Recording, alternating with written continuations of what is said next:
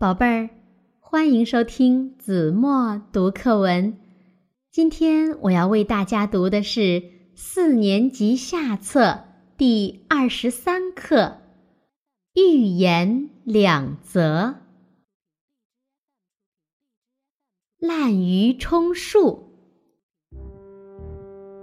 战国时候，齐宣王喜欢听吹竽，又喜欢。讲排场，他手下吹竽的乐队就有三百人，他常常叫这三百人一起吹竽给他听。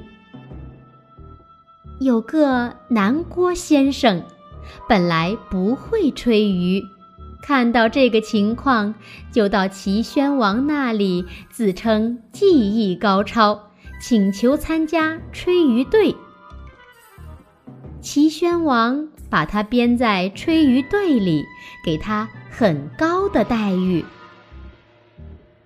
每逢吹竽，南郭先生总是鼓着腮帮，捂着鱼眼儿，装腔作势，混在队里充数。他混过了一次又一次，都没有被发觉。后来。齐宣王死了，他的儿子齐闵王继承了王位。齐闵王的爱好与齐宣王不同，不喜欢听大家一起吹竽，他叫吹竽的人一个一个的吹给他听。南郭先生听到这个消息，急忙偷偷的逃走了。邯郸学步。从前，燕国寿陵有一个人，嫌当地人走路的姿势不好看，决定到赵国的首都邯郸去学走路。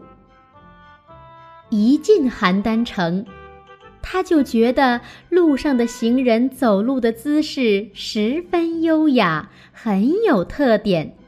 就跟在行人后面一扭一摆的学起来。学了几天，不见进步，他想，一定是我走路的习惯太顽固了，只有把原来的走法彻底忘掉，才有可能学到新的走法。